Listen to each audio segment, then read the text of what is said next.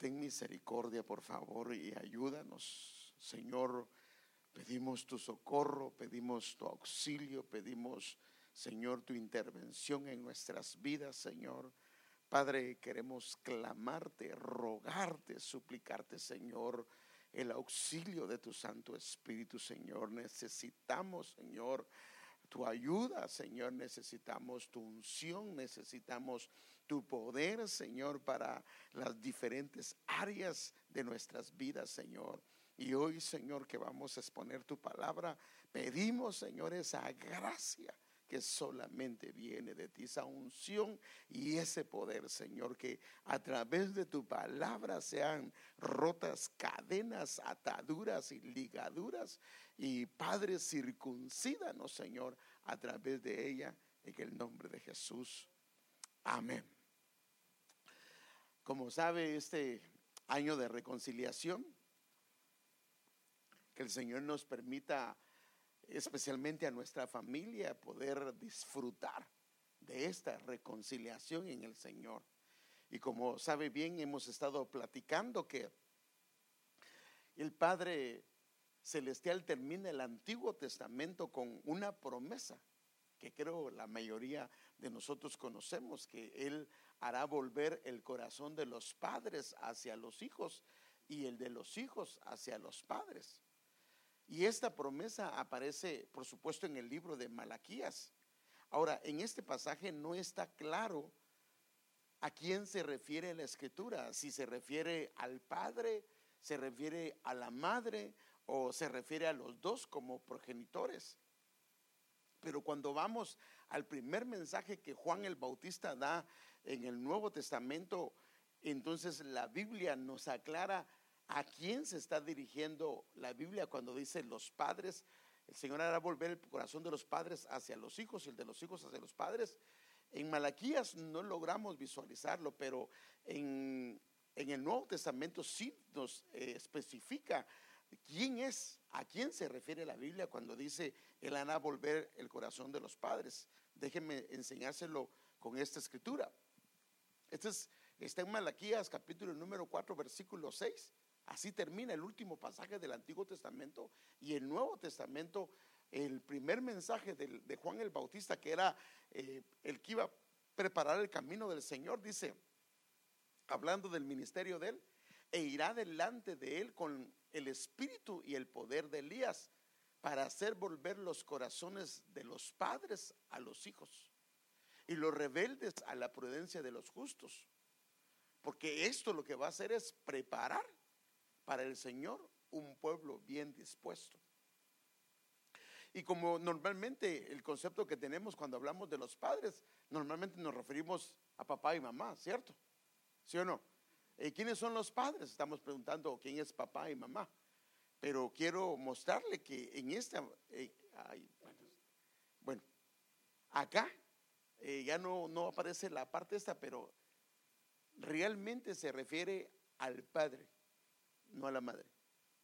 A quien se refiere es al padre. Es más, el sustantivo que usa aquí es un sustantivo masculino plural. Entonces, la Biblia nos hace ver a quién se refiere, quién es el que se debe su corazón volver a sus hijos. Y quién, y claro, no digo que la madre no, también, pero creo que la Biblia visualizando al final de los tiempos, creo que estaba viendo quién iba a ser, dónde iba a estar el meollo del asunto. Entonces pareciera que la responsabilidad de volverse hacia los hijos recae sobre el padre. Así es como la escritura lo deja ver. Por supuesto, el Señor sabía que iba a acontecer en estos tiempos, hermano, especialmente con el padre que él representa la cabeza del hogar, él representa la autoridad en casa, el cual eh, fue designado, hermano, no por el hombre, fue designado por el Señor como cabeza de su familia. Ahora, esta posición que él tiene dentro de la misma lo hace ser responsable de varias cosas dentro de ella. Esto quiere decir que la familia puede ser bendecida enormemente si el hombre, o sea, perdón, el padre ocupa el lugar que el Señor le asignó. Pero también si él, el padre, no ocupa su posición de cabeza eh, eh, con la referencia que el Señor dice, podría en alguna medida afectar a su familia y traerle algún daño a la misma. Por eso, hermano amado, yo quisiera que a través de la escritura, a través de la reconciliación que el Señor nos da, queremos ver cuál es el proceder de un padre. ¿Qué es lo que la Biblia le remarca? Y ahorita usted tal vez va a decir, bueno, va a hablar de los padres, ¿por qué venimos las mujeres? ¿O por qué venimos los hijos? Bueno, es que ahorita va a ver que todos estamos involucrados en esto. Porque cuando el cabeza hace su parte conforme a lo que el Señor dice, entonces va a generar una disposición, como dice la parte final de este versículo, hacia el Señor. Y como el enemigo, hermano, él sabe todo esto porque él conoce la escritura, la entiende, la interpreta. Entonces por eso es que Tal vez nunca en la historia había habido tanto conflicto entre los padres hacia los hijos o una separación, una división, un, un distanciamiento, hermano. Y como hemos hablado, nosotros mismos podemos ser padres presentes, pero estar ausentes en muchas cosas. Nos damos cuenta a veces de cosas que están pasando hasta el final. Y pareciera entonces que el problema aquí no es con la madre. Hablando con respecto a la norma bíblica, si la madre dice, ah, bueno, entonces aquí no es con la mamá, sino que es con el papá. No, no, no, pero quiero enseñarle que de acuerdo al orden bíblico, aunque el problema sea el papá, si no se arregla, por eso es que las mujeres deben de clamar por todos nosotros los que somos padres, los, los, cabezas de familia, por tu esposo, porque si él a su función no la ejerce, le va a afectar a ella misma también como madre. Porque ese fue el orden de Dios. A él lo puso que el aceite baje sobre la cabeza y descienda sobre todo lo demás. Porque ahí es donde el Señor envía, bendición y ahí incluye a la esposa incluye también a los hijos.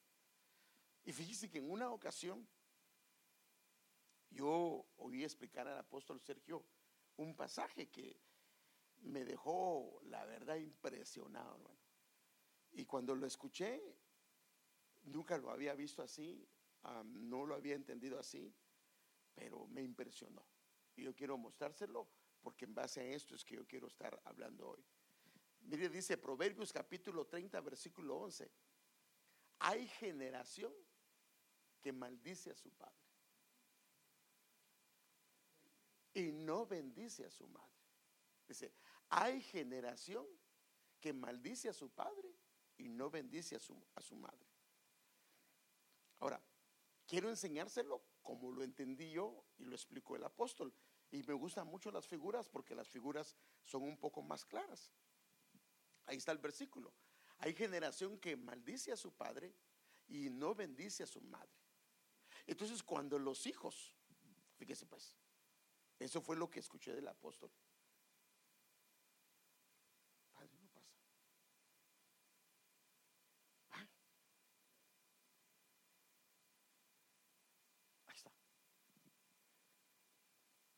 Hay generación que maldice a su padre y no bendice a su madre.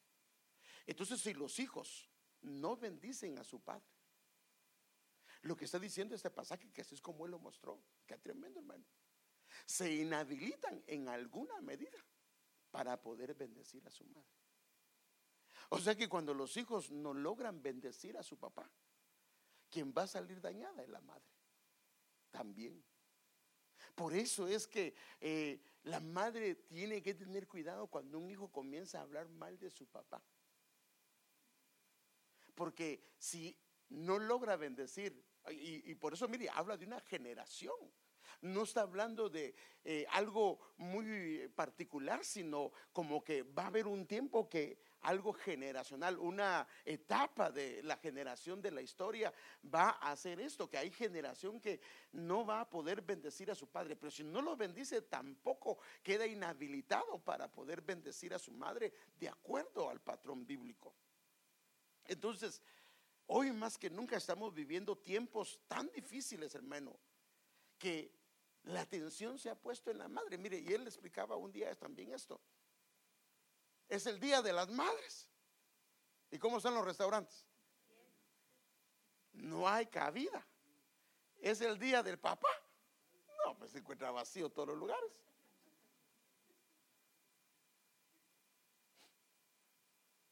Eso es lo que ha implantado la sociedad. Pero bíblicamente no es así.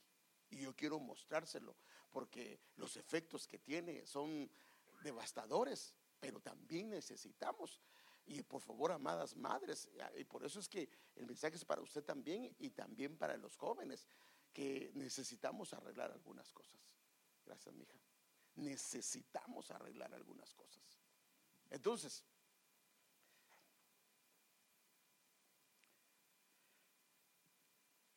No se le olvide que este mundo está gobernado por quién? Por el príncipe de las tinieblas. Y él ha llevado a la sociedad a un estado que ahora la que quiere gobernar es la madre, no el padre. Y de alguna medida, en una forma, le está quitando su lugar. Y, es cierto, porque tal vez ella también ya trabaja. Antes, pues el que, el que paga manda, ¿va? Y antes, pues el que pagaba era el esposo, entonces la esposa de alguna manera se sometía al esposo. Pero ahora los dos trabajan y en algunos casos la esposa gana más que él. Y entonces ella quiere gobernar la casa. Y claro, sin darse cuenta de los efectos devastadores de esto. Entonces, el príncipe de las tinieblas quiere llevar a la sociedad a que la madre sea la que gobierne el hogar. Y los motivos, por supuesto, son obvios, son, eh, eh, son obvios. Es para que la generación en la que vivimos no pueda bendecir a su padre. Entonces, si esto se da, entonces se comienzan a crear ambientes en el hogar que no son correctos. Entonces, nuestra responsabilidad de padres es entender esto, hermano, y es preparar el terreno para que nuestros hijos tengan la disposición en su corazón de poder recibir al Señor. Esto significa, hermano amado, no es que la madre esté mal, pero podría tomar un lugar que no se le asignó. Y si lo hace, lo único que va a hacer es afectar a su propia familia. Porque esto puede ser una actitud incorrecta que puede venir a dañar. A la larga puede afectar a nuestros hijos y la parte generacional. Entonces, en relación a esto, hermano, yo quisiera tratar ese tema que usted ya lo vio ahí, que se llama la función del padre en la familia. Se recuerda que comenzamos a hablar el viernes pasado de la familia de Dios. Y quería seguir hablando de eso, pero vamos a hacer y vamos a seguir hablando, también vamos a hablar de la familia, pero quiero enfocarme en algo, hermano. La función del padre en la familia. Y, porque el Señor nos deja ver algunas cosas y yo tengo que compartírsela porque estamos viviendo en medio de una sociedad que está cardíaca, hermano. Y por favor, no estoy hablando del machismo, porque el machismo va en contra totalmente de las cosas del Señor, sino estoy hablando de una posición de cabeza saludable. Pero un hombre no puede ser una cabeza saludable si él, su cabeza no es Cristo. Si su cabeza no es Cristo, va a tener serios problemas con su autoridad. Entonces, como recordará, hermanos amados, hemos estado hablando sobre la familia y por supuesto la familia tiene varios integrantes. Está el Padre, que representa, perdón, el Padre Celestial y también en una familia terrenal está el Padre. El Señor Jesucristo representa al hermano mayor ah, y también en lo práctico hay hermanos mayores. También nosotros somos los hermanos pequeños, también en la familia hay hermanos pequeños. Y esto es lo importante. El Señor Jesús es el ejemplo, el modelo. ¿Me lo pueden arreglar esto, por favor? Es el modelo a seguir. Y por eso es que a Él tenemos que seguirlo. Él es el ejemplo. Por eso es que note que el Señor en su ministerio, una de las cosas que Él habla es refiriéndose a Él, a su Padre. Él vino a implementar una relación de su pueblo, porque el pueblo de Israel a Él lo conoció como Dios y aunque sabían que era un padre, ellos tuvieron más una relación de Dios a, pueblo, pero no una relación de un hijo hacia un padre. Entonces yo quiero mostrarle, hermano amado, que el Señor Jesús es el modelo y en todo el Nuevo Testamento lo podemos hacer ver, su manera de proceder, su manera de actuar, especialmente con relación a su Padre, dándonos un camino, señalándonos el camino que debemos de tomar nosotros como hijos, no solo hacia nuestro Padre, sino hacia nuestro Padre terrenal, al que nosotros tenemos y esto, hermano amado, el Señor lo remarca bien y yo quiero que usted lo vea, hermano, que lo pueda entender. Entonces, la escritura lo registra y da enseñanza suficiente sobre esto. Déjeme darle un ejemplo de esto utilizando una escritura. Mire el ejemplo del Señor Jesús que nos marcó a nosotros y que nos dejó para que nosotros entendamos cuál es la posición de Él como un hijo hacia su Padre. Este pasaje, Filipenses 2, 5 al 6, en la versión de las Américas, dice, haya pues en vosotros esta actitud que hubo también en Cristo Jesús, el cual, aunque existía en forma de Dios, no consideró el ser igual a Dios como algo a que aferrarse.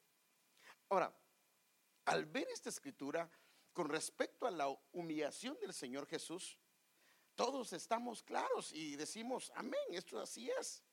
Pero quiero mostrarle que la versión textual, o sea, la BTX, nos muestra algo muy diferente de ese pasaje. Y yo se lo quiero mostrar. Mire cómo lo dice. las Américas está arriba y la textual está abajo. El arriba dice, el cual, aunque existía en forma de Dios, no consideró el ser igual a Dios como algo a que aferrarse. Pero en la textual dice, el cual, existiendo en forma de Dios, no quiso por usurpación ser igual a Dios.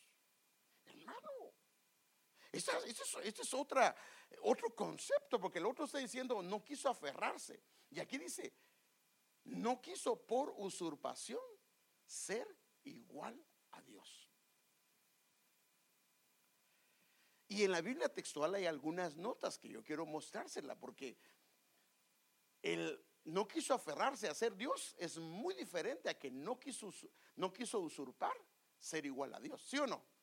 Estamos hablando de dos cosas diferentes. Entonces, mire lo que dice estas notas que están en la versión textual. Según todos los léxicos griegos, el sustantivo común, acusativo, masculino, singular, esa es parte de la gramática, hermanos. Arpagmon, arpagmon no significa algo a qué aferrarse, como lo interpretan la mayoría de las versiones, sino significa rapiña o significa robo. En ese sentido, lo que se afirma aquí es que Jesús, como segunda persona de la deidad, no quiso usurpar el lugar de la primera persona que le corresponde al Padre. Porque en una familia hay lugares. Y en la familia de Dios también, el Padre como persona ocupa un primer lugar y Jesús ocupa un segundo lugar. Por eso es que le obedecía al Padre. Porque si no, ¿cómo le va a obedecer al Padre si él no ocupaba un primer lugar como persona? Ahora, no codició, mire qué tremendo lo de estas notas, no codició como Satanás la igualdad gloriosa con el Padre.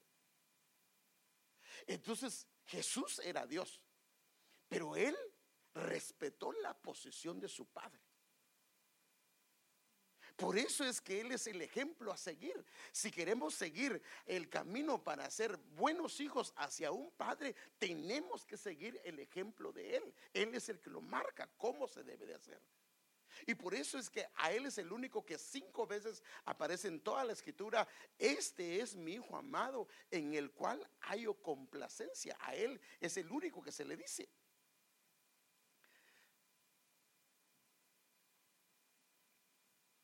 Entonces el Señor Jesús se sometió en todo a su Padre.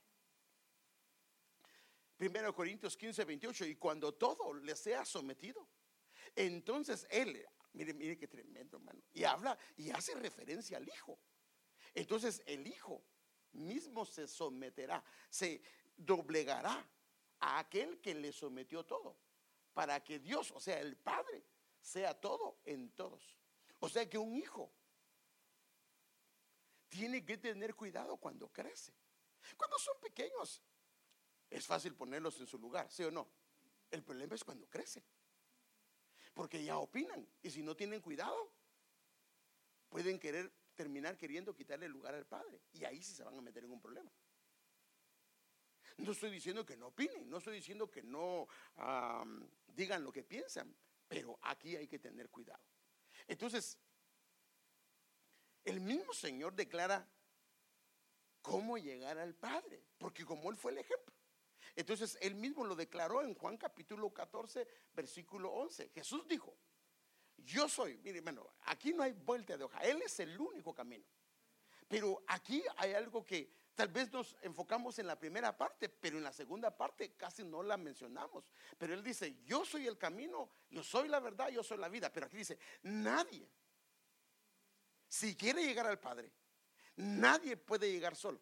Tiene que ser a través de mí, tiene que ser a través de Él porque Él nos reconcilia, pero también a través de su ejemplo, su conducta, su manera de proceder hacia su Padre. Queremos llegar al Padre, debemos de hacerlo así, pero lo mismo con un Padre terrenal. Si queremos llegar al Padre y que las bendiciones fluyan, tiene que ser a través del ejemplo que el Señor Jesús dio. Entonces Él lo demostró con su conducta, con su proceder. ¿Cuál es la manera correcta de relacionarse con el Padre Celestial? Pero ¿cómo podemos relacionarnos con el Señor de una manera correcta si nosotros no nos relacionamos bien con el Padre terrenal? O sea que si nos relacionamos bien acá aparentemente y con el Padre terrenal no lo hacemos, no está bien. Al menos no es lo que la Biblia dice. El Señor estableció un principio y Él mismo lo puso a través del apóstol Juan. Y Él dijo de esta manera, si alguien dice, yo amo a Dios y aborrece a su hermano, es un mentiroso, porque el que no ama a su hermano a quien ha visto, no puede amar a Dios a quien no ha visto. Entonces, esto se podría interpretar de esta manera. Si no amo a mi Padre terrenal, al cual veo, ¿cómo puedo llegar a amar a Dios al cual no veo? ¿Sí o no, hermano? ¿O no? ¿Está conmigo? Ahora, ¿qué pasa? Si no honro a mi Padre, a mi Padre terrenal que veo, ¿cómo puedo honrar a mi Padre celestial al cual no veo? Si no respeto a mi Padre terrenal que veo, ¿cómo puedo respetar a mi Padre Celestial? O sea que como que el Señor remarca que dice, sí, está bien tu relación conmigo, pero esa relación se va a medir en la medida que honras, respetas y, amas a tu Padre. Y es aquí donde cuando nos pasan la vara de medir, nos quedamos cortos, hermano. Y aquí con la misma tijera nos están cortando a todos. Pero por eso es que quiero verlo, hermano. Entonces, y yo sé que si a usted le pregunto, hermano, ¿usted le tiene respeto a Dios? Me dice sí. Hermano, ¿usted ama a Dios? Me dice sí. ¿Usted honra a Dios? Me dice sí. Pero el libro que estaba leyendo el hermano a, Alex en, lo que es las ofrendas, ahí en ese libro, específicamente, fíjese pues, donde está la promesa de que el Señor iba a hacer volver el corazón de los padres hacia los hijos. Era obvio que ese problema había en ese entonces. En ese libro hay un, aunque el Señor da una promesa, en ese libro hay un conflicto en el pueblo y, y especialmente en el pueblo hacia Dios. Y por ejemplo, Él dice, hermano amado, en Malaquías 1.6 dice, el hijo honra al padre. Eso debería ser lo normal. Y el siervo a su señor. Ahora bien, y él dice, si yo soy padre, ¿dónde está mi honor que me merezco? O sea que aunque habían hijos y habían padres, los hijos no estaban honrando a sus padres correctamente y por eso eh, eh, en algún tiempo, en algún proceso, dejaron de honrarlo a él como padre. Por eso es que es, es determinante esto. Los padres tenemos una posición, hermano, que no se la dio su esposa, no se la dio el gobierno, no la dio el Señor, fue un diseño de Dios. Y él mismo dice, y si soy Señor, ¿dónde está el respeto que se me debe? O sea que los hijos también habían dejado de respetar a sus padres y entonces al hacerlo con ellos terminaron haciéndolo con Dios mismo. Y si usted ve el libro de Malaquías, hermanos, cuando comienza a analizar el libro de Malaquías, se queda asombrado de la manera que ellos le hablan a Dios. ¿Sí o no? Él le dice, ustedes me han robado. ¿En qué te hemos robado? Ustedes me han deshonrado. ¿En qué hemos deshonrado? O sea, que en vez...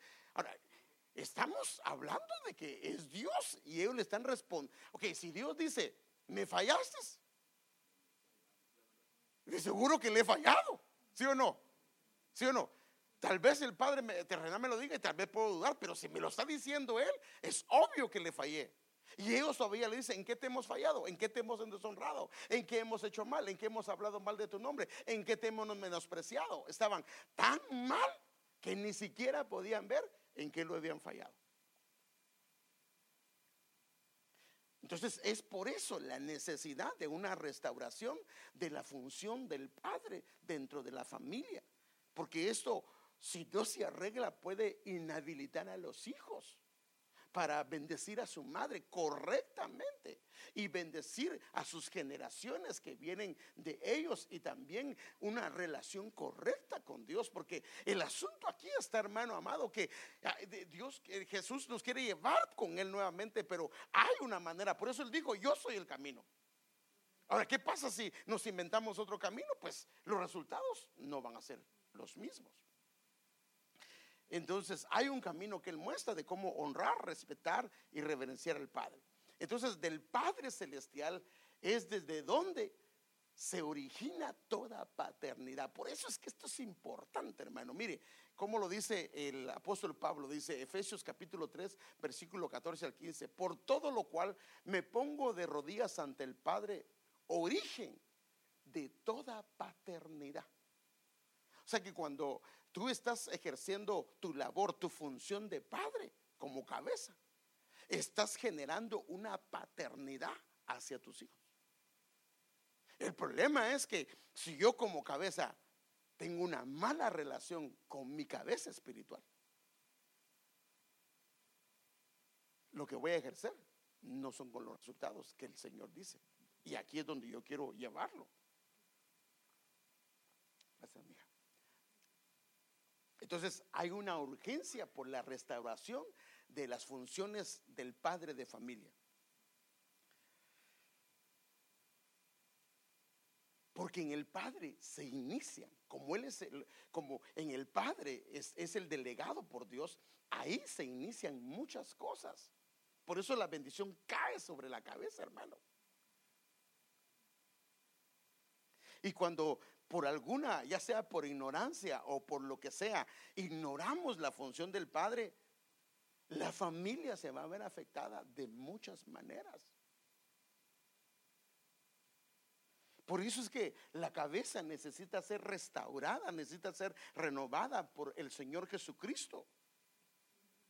Y por eso es que la Biblia nos dice qué fue lo que Él hizo para que nosotros entendamos que Dios quiere que nosotros, hermano, por eso es que el Señor nos puso de cabeza para, no de cabeza así, sino que nos puso como principal para que podamos bendecir a nuestra familia. Bueno, algunos parecen que estamos de cabeza, Pero, pero no, hermano, es que, es que, mire, ojalá que el Señor me permita transmitirle estos pensamientos de la importancia que usted, amado varón, padre de familia, tiene en su casa. Y si usted no se ha casado, lo que va a tener, pero si es hijo, es relevante la manera de cómo se relaciona con su padre para lo que va a afectar en la familia, en, en la posteridad.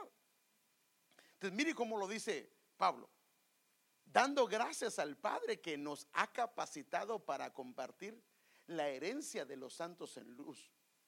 Y entonces él dice, porque nosotros en el mundo no podíamos hacer la función de padre como al Señor le agradaba.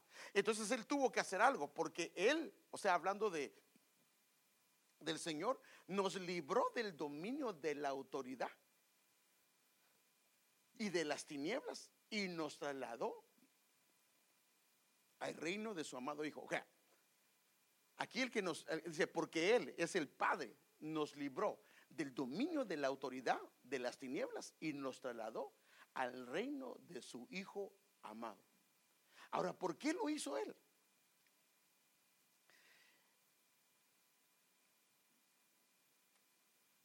Mire, déjeme algo.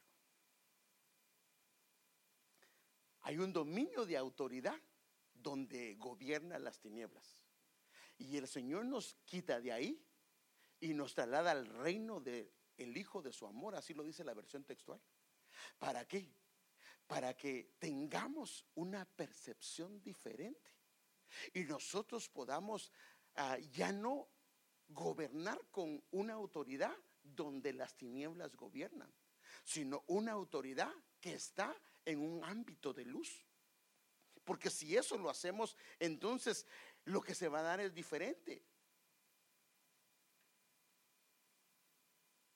Si estamos gobernando en un gobierno hostil, hermano, mire que esto es tremendo. Si hay hostilidad como padre hacia mis hijos, yo no estoy gobernando en una autoridad de luz, sino es una autoridad de las tinieblas. Porque la autoridad de Dios edifica, no destruye. No estoy diciendo que no hay que cuadrar, a veces hay que cuadrar. Pero todas esas cuadradas son para edificar, no para destruir. Entonces la hostilidad está en el gobierno de las tinieblas, no en el gobierno del Señor.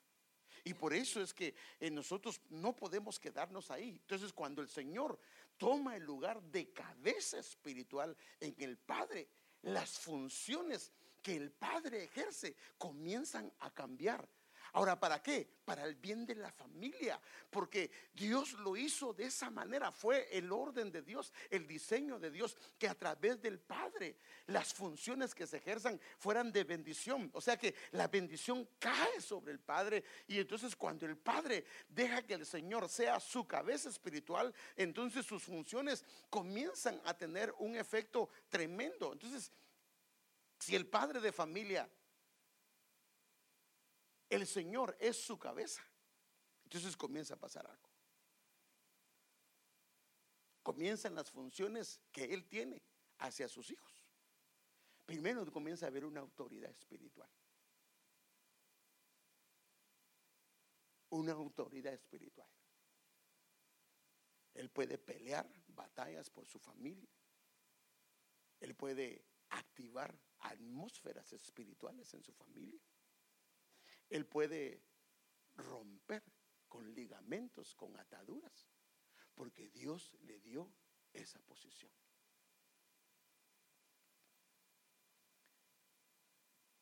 Si hay el Señor como cabeza, comienza a haber un gobierno justo de parte del Padre.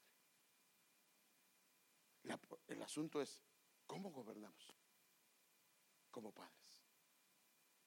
Realmente es un gobierno justo.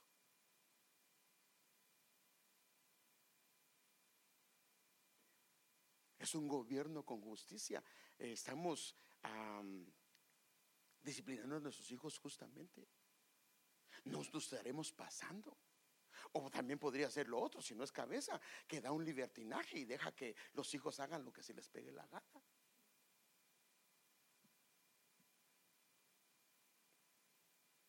Es un ejemplo a seguir. Hermano, si el Señor es la cabeza de una persona, el Padre se vuelve un ejemplo así. ¿Sí o no? Así debe ser. Si no, entonces aquí, si no, ¿en su cabeza entonces? Porque del Padre de las luces viene toda dádiva y todo don perfecto. Si el Señor es la cabeza, entonces comienza a haber, hermanos amados, en Él un amor de Padre que comienza a fluir sobre sus hijos. Y eso crea una paternidad, un vínculo entre los hijos hacia Él. Entonces, si el Señor dice, Él hará volver el corazón de los padres hacia los hijos, es porque estas cosas no están operando. Y no están operando porque el padre ha dejado de ser un cabeza en el hogar, porque Él, su cabeza no es el Señor. Pero le estoy hablando conforme a lo que yo puedo ver en la escritura.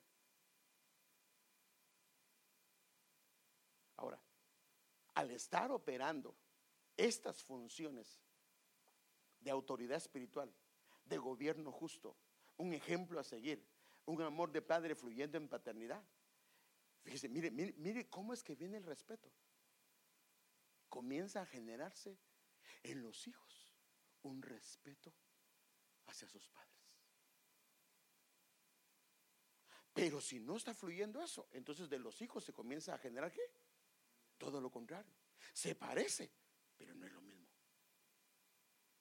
Se puede generar un miedo que no es de Dios. Entonces cuando está fluyendo, eh, eh, cuando el, Padre tiene como cabeza al Señor, Él es autoridad espiritual, pero una autoridad que ha sido puesta por Dios, está gobernando justamente, está siendo un ejemplo a seguir, hay una paternidad fluyendo, estas cosas están operando y entonces comienza a darse, fíjese, queremos que los hijos nos respeten. Podemos hacerlo con imposición de manos, ¿sí o no?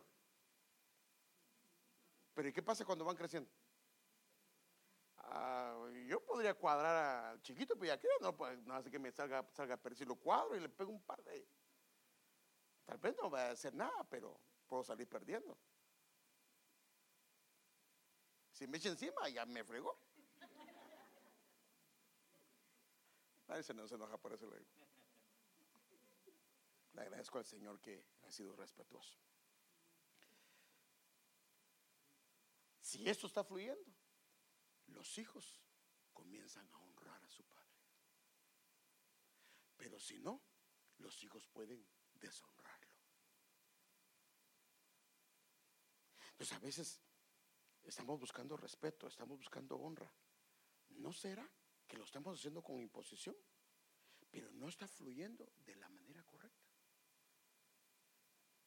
Si esto está fluyendo, entonces la autoridad comienza a edificar a los hijos y comienza a hacerlos crecer. Porque la, parte de la madre y la parte del padre lo que hacen en el hijo es que le dan identidad y le dan que sea equilibrado. Pero entonces comienza a haber una autoridad que comienza a edificar al hijo o a edificar a la hija. Pero si la autoridad no está fluyendo con estos factores, que creo que hay más, la autoridad ya no se vuelve espiritual, sino se vuelve carnal. Y como se vuelve carnal, ¿qué va a hacer? Puede destruir.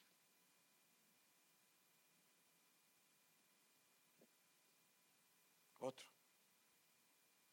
Si están fluyendo esas cosas, se vuelve un guía espiritual.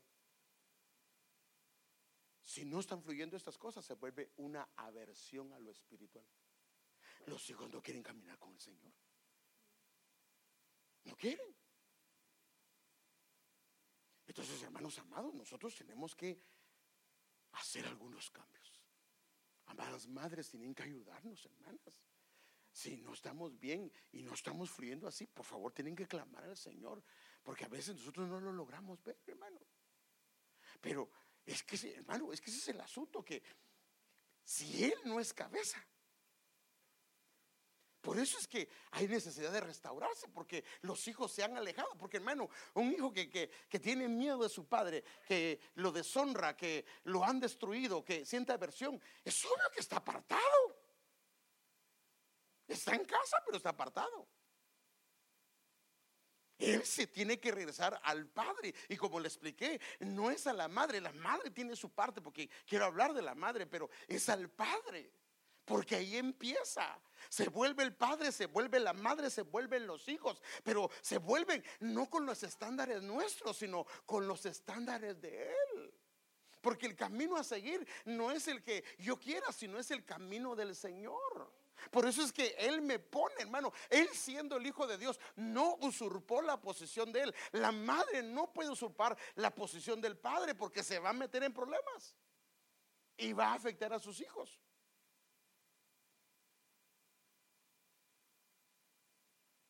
Padre, esa cosa. Y esto, si se hace, va a bendecir a su generación a la que viene y a la que viene y a la que viene.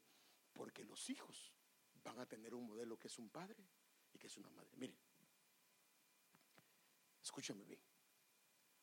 Si ella me grita a mí y es la manera de hablarme, increíble, increíble. Los hijos buscan una esposa que les grite. Si yo le pongo manos a ella y le pego, y le hablo groseramente, las hijas buscan un esposo que haga lo mismo. No debería ser así, pero está calado, comprobado. Entonces cuando yo y mi esposa arreglamos las situaciones y yo como cabeza arreglo mi relación con Dios, comienzo a afectarla a ella y ellos tienen un modelo de padre, un modelo de madre diferente. Entonces cuando se casen, le quiere poner manos, no, no, no, yo no vi nunca a mi papá ponerle manos a mi mamá. Si no me va a hacer eso. Pero si no, ¿qué va a pasar? Se deja, pues eso fue lo que vio. Le grita a mamá, pues el muchacho, y, sabe que es lo más triste, que la mamá que le gritaba al esposo, se da cuenta cuando la nuera le grita a, a su hijo y se pone brava, pero no puede hacer nada. Porque él de alguna manera, cada vez que le hablan, él necesita que le griten o ella necesita que le griten. Hermano, entonces tenemos que arreglar esto para cambiar esto, para que nuestras generaciones sean bendecidas y tengan un modelo diferente. La gente del mundo, hermano, no se puede hacer nada porque ellos, ellos agarran los principios del mundo, pero nosotros no. Nosotros el Señor nos ha dado una manera, por eso es que Él hizo una nueva creación en nosotros para que haya un cambio en nuestras vidas. Pero eso depende que si tú quieres seguir el camino de Él, por eso Él dice, yo soy el camino. Si quieres llegar al Padre, o sea, si quieres llegar a tu Padre también, yo soy el camino. Si sí me entender, hermano. Si yo, si quieres llegar al Padre Celestial, yo soy el camino. Pero si también tú quieres llegar a tu Padre y que las cosas se arreglen y que sean bendecidos y que fluya, entonces Él nos muestra cómo es, cómo es que se debe hacer. Entonces, si los padres permitimos que el Señor sea la cabeza espiritual, mire lo que va a pasar. Y Él es antes de todas las cosas. Y todas las cosas en Él se conservan unidas. Entonces en la familia, fíjense, si el Padre, Él es la cabeza, el Señor es la cabeza, y Él funciona como una cabeza espiritual, entonces las cosas se comienzan a mantener unidas. Otra presión dice, se mantiene todo en orden. O sea que la familia comienza a casar y a establecer una unidad y un orden, pero que se origina en Dios. se origina en Él. Por eso es que lo que tenemos que hacer es lo que Él dice, no lo que yo pienso. O si he hecho las cosas a mi manera y no me ha funcionado, ¿por qué voy a seguir haciéndolas igual? Pues tengo que ir al modelo de Él. Porque yo sí quiero que el Señor haga que las cosas se conserven unidas, que eh, se mantenga el orden en mi familia.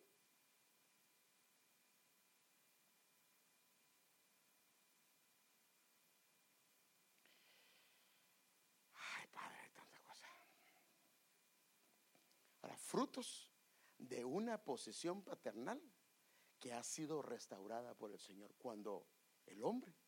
Por eso es que la cosa aquí es primero, yo me reconcilio con Dios. Yo como padre tengo que reconciliarme con el Señor. Y si me reconcilio con el Señor, de seguro me voy a reconciliar con mi esposa. Pero no puedo, si es una reconciliación que viene de Dios, me voy a reconciliar con ella, pero también me tengo que reconciliar con los hijos, ¿o no? ¿O cómo sería eso que me reconcilié con Dios, pero no le sigo hablando? ¿Qué, tipo de reconciliación sería esa? Perdóneme. ¿Podría decirse que es una reconciliación en Dios? No. Porque hermano, cuando uno se reconcilia con Dios verdaderamente, para empezar, no vengo yo justificándome por qué le hice eso. Y mío pidiéndoles perdón en lo que lo regué. Entonces, frutos de una posición de un padre que se ha reconciliado. Entonces, la posición del padre. Entonces comienza a volverse una cobertura espiritual.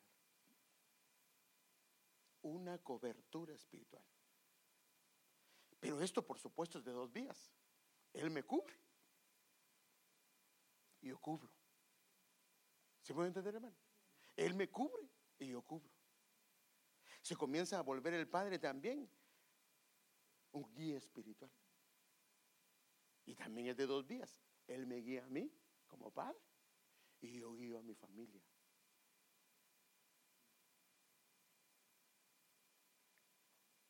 Padre tiene un lugar de honra. Eso significa que yo honro a mi padre y mis hijos me honran a mí. Es de dos vías también.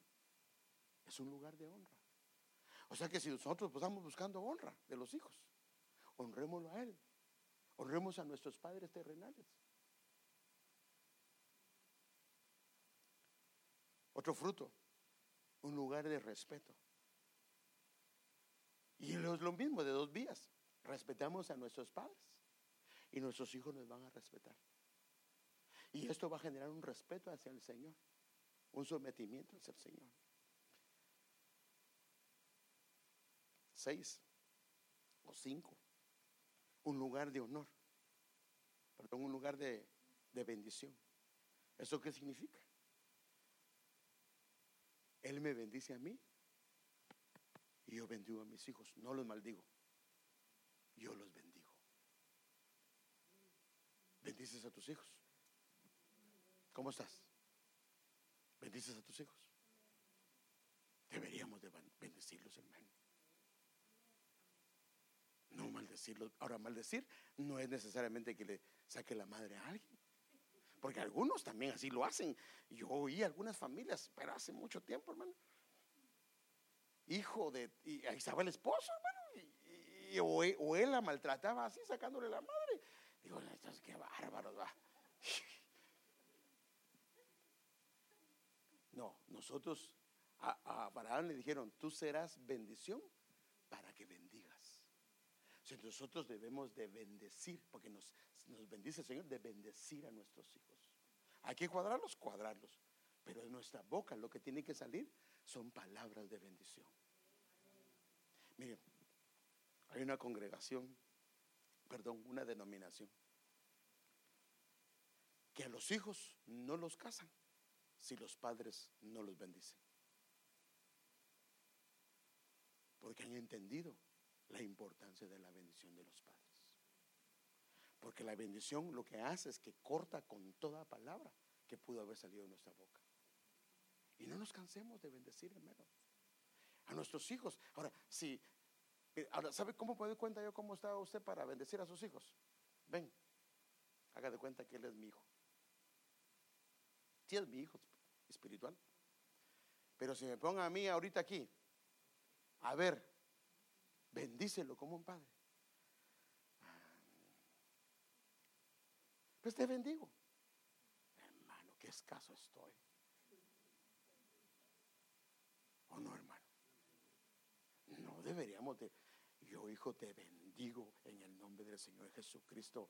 Tu vida sea próspera, que la gracia del Señor esté contigo, tu familia y hermano. No, no debería de parar. Pero si yo no puedo ni bendecirlo, yo estoy mal. ¿No será que yo tampoco he sido bendecido. Y necesito arreglar eso. Gracias, amigo.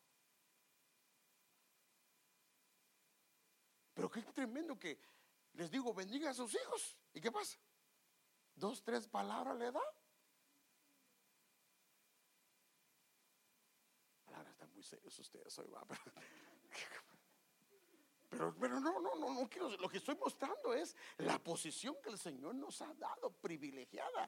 Y entonces tenemos un lugar de honor también, hermano. Y ese lugar de honor el Señor nos lo entregó. Este es un lugar donde Dios nos asignó un papel como cabeza de familia. Y la responsabilidad que el Señor nos ha delegado es grande, hermano. Miren, no importa si el hombre es con carácter fuerte o el hombre es con carácter sencillo. Mire, para darle una idea. Abraham era de un carácter tímido.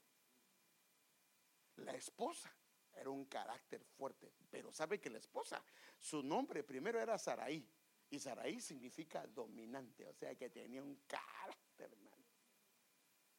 Pero en el trato del Señor, ¿sabe cómo le voy a decir a su esposo? Mi Señor. Nosotros cuando la presentamos, ella es mi señora. ¿Y por qué no le dice a uno, Él es mi Señor?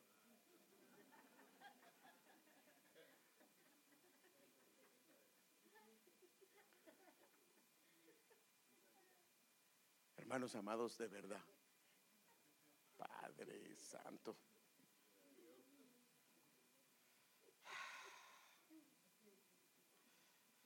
Las consecuencias de usurpar el lugar y posición del Padre pueden ser graves. Amada madre, no es tu hijo. No, no, no, no, no, no. Es tu esposo. Tampoco, padre, no es tu hija. Es tu esposa. Pero si la madre le quiere quitar el lugar a un padre, se está metiendo en serios problemas. Si un hijo le quiere quitar el lugar a un padre, se está metiendo en serios problemas. Mire lo que pasó. Claro, aquí fue más allá. Rubén vino. Eh, bueno, Rubén, tú eres mi primogénito. Él tenía la primogenitura delegada de parte de Dios. Mi fortaleza y el principio de mi vigor. El primero en dignidad, el primero en poder impetuoso como las aguas, eras bravo. Ya no serás el primero, por cuanto subiste al lecho de tu padre, entonces te embeleciste al subir a mi lecho. Tomó un lugar que no le correspondía. ¿Y qué pasó? Le quitaron la primogenitura. Y la primogenitura incluía la bendición. Amada hermana, no le puedes quitar el lugar a tu esposo. No le grites. Tampoco, hermano, no le grites a tu esposa. Si le gritas, le estás diciendo como un hijo, le estás ordenando. No es tu hijo, no es tu hija.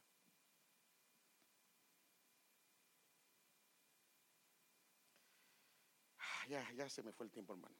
Mire, Salomón decía esto de un hijo que no respeta a su padre. A quien mira con desprecio, otras versiones dice con burla, otras personas dice que se ríe de su padre y tiene en poco la enseñanza de la madre, que los cuervos del valle le saquen los ojos, que los aguiluchos se lo coman vivo. O sea que si usted padre permite que su hijo se burle de usted, usted madre permite que su hijo se burle de usted, usted lo está metiendo en serios problemas. Padre, no permitamos que los hijos se burlen de la esposa. Entonces aquí lo que dice es que no se puede ver con burla o con desprecio al padre, ni tampoco tener en poco la instrucción de la madre, porque lo que viene es cardíaco. Y por eso también Salomón da este consejo a los hijos. Mire lo que dice, hijo mío, mire lo que dice él. Presta atención cuando tu padre te corrige. No descuides la instrucción de tu madre. Lo que aprendas aquí, aquí es donde los hijos muestran lo que papá y mamá han hecho. Lo que aprendas de ellos te coronará de gracia y será como un collar de honor alrededor de tu cuello.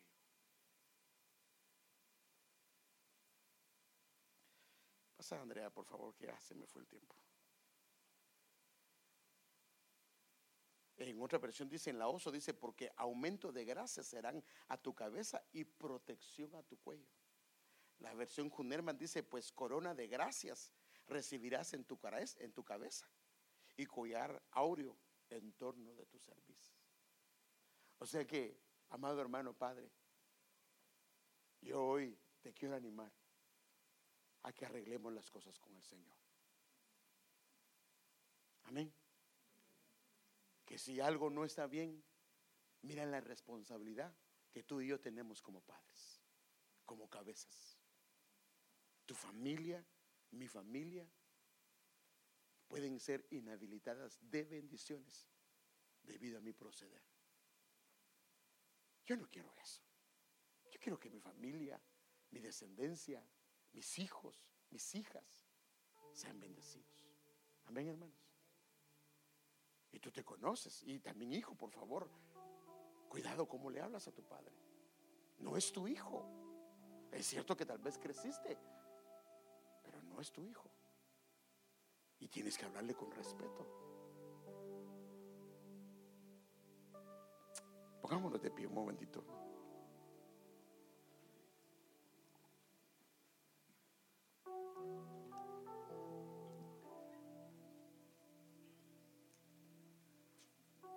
Honroso privilegio nos dio el Señor al ponernos como cabeza de nuestra familia. Pero no solamente somos cabezas, sino algunos de nosotros todavía somos hijos, ¿sí o no? Porque tenemos padres. Fíjese que yo me ponía a pensar que esto no solo es un pensamiento.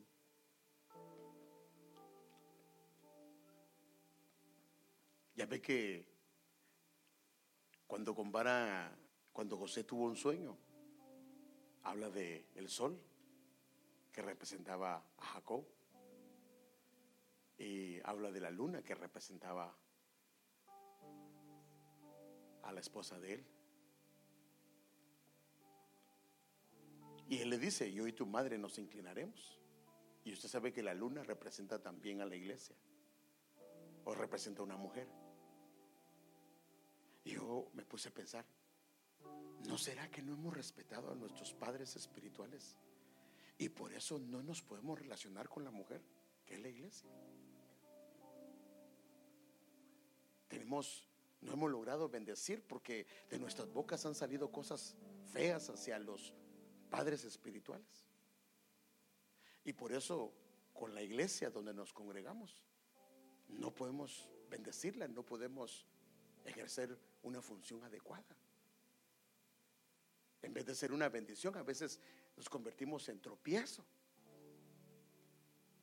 Porque la relación con el Padre, el que Dios puso en una casa, no está bien. Y te pones a pensar, ¿verdad? Si agarramos este mismo principio. Porque el Señor habla, dice, y comienza a hablar de la, dice, eh, eh, esposas, someteos a vuestros esposos, y comienza a dar, y él dice al final, pero yo hablo esto de Cristo y la iglesia. Y si estamos irreconciliados con siervos de Dios, mire, hermano, hermano, nosotros llevamos una caminata de años, pero como le dije un día, tal vez vamos por acá pero allá, donde está la hermana Ingrid, por ahí en esa parte hubo un problema con algún pastor o algún siervo de Dios. Y aunque voy caminando hasta acá, mi corazón está amarrado a esa parte. Y aunque vengo acá, cada vez que pasa un problema, me regresa a la misma situación. Y no logro caminar. La forma es, tengo que regresar al punto. Y si fue una pastora, decirle, pastora, perdóneme porque yo sé cuando hay problemas. ¿Sí o no? ¿Sí o no, hermano? Sabemos si hubiera un problema, ¿sí o no? Perdóneme, pastora, si yo le ofendí. O perdóneme, pastor, si yo le ofendí. Yo de verdad quiero arreglar esto en mi corazón. Y mire, ¿sabe qué va a pasar? Seguro el pastor lo va a perdonar, la pastora la va a perdonar. Pero entonces, cuando ya se arreglen las cosas, vengo al punto de donde estaba. Y ahora sí puedo caminar ya no vuelvo atrás. Porque aquí estoy caminando, pero atado. Y me regresa, las circunstancias me regresan atrás. Pero aquí ya puedo poner mi mirada en el Señor. Tal vez eso es lo que ha pasado. Tuve problemas con algún padre espiritual. Y lo único que hice fue irme de la iglesia. Pero no arreglé las cosas. Pero debería de arreglarlas. Claro, si el Señor me está prosperando, me está usando, posiblemente si no hay nada. Pero si yo veo que no logro asentar bien, no logro prosperar, no logro salir adelante en los llamados y ministerios que el Señor me ha dado, ¿no será que hay una mala relación con el Padre? Y hay que arreglarlo. Amado Padre, estamos delante de tu presencia. Ah, Padre, ayúdanos, Señor. Perdónenos, Señor, si no hemos arreglado las cosas como deberíamos de arreglarla con nuestros hijos. Perdónenos, Señor, si hemos tomado un lugar que no nos corresponde. Perdónenos, Señor amado, si con nuestros padres terrenales no los hemos respetado, no los hemos honrado, no los hemos reverenciado, como dice tu palabra, pero ayúdanos, ayúdanos a arreglar todo esto. Porque queremos que nuestras familias sean bendecidas, sean prósperas, Señor. Que las generaciones que vengan de nosotros, Señor, a través de ellos, sean prósperas. Y hoy en el nombre de Jesús también corto todo aquello generacional que, que Señor ha afectado nuestras vidas y no nos ha permitido volvernos a ti. Perdónanos, Señor, si como cabezas no hemos ejercido nuestra función como corresponde. Señor, si no lo habíamos entendido, no lo habíamos visto, está bien. Pero si a través de tu palabra lo podemos ver, danos un corazón sencillo y humilde para verlo, para entenderlo, para comprenderlo y hacer los ajustes que sean necesarios, Señor, por el bien de nuestra familia. Señor, que los hijos nuestros, Señor, sean bendecidos, que no salgan de casa si no está arreglada la situación, sino que cuando salgan de casa vayan bendecidos por nosotros, Señor, y que de nuestros labios, Señor, haya, Señor, eh, una cantidad de bendiciones sobre ellos, Señor y sus familias y las familias que vienen de ellos sean prósperas, por favor. Ayúdanos, Señor, ayúdanos. No permitas que la conducta que vimos en nuestros padres afecte la nuestra, Señor, porque ahora nosotros tenemos el conocimiento de quién eres tú, Señor. Perdónanos, Señor, si no hemos tomado en cuenta, Señor, que tú eres nuestra cabeza. Lo sabemos, sí, pero nos hemos dejado llevar por otras cosas. Pero hoy, Señor, queremos, Padre amado, someternos a ti, Señor, tú como cabeza, Señor, y guíanos, Señor. Y Padre, por favor, a las hermanas que son esposas, no permita, Señor, que tomen un lugar que no les corresponde. Que sean precavidas, Señor, que sean mujeres con sabiduría como la mujer de Proverbios. En el nombre de Jesús, todo espíritu jezabélico, Señor, lo reprendemos en el nombre de Jesús.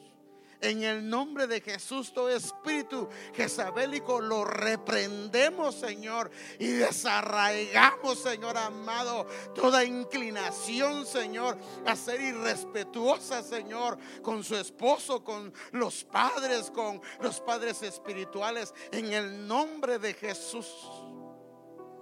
Y perdónanos si salió alguna palabra incorrecta hacia alguno de ellos o hacia algún padre espiritual. Perdónanos, por favor. Señor, lleva a tu pueblo con paz, lleva a tu pueblo con bendición, lleva a tu pueblo con gozo. Y bendícenos, Señor amado, en lo que resta, Señor, de eh, el tiempo de coinonía que vamos a tener. En el nombre de Jesús lo pedimos y damos las gracias, Señor.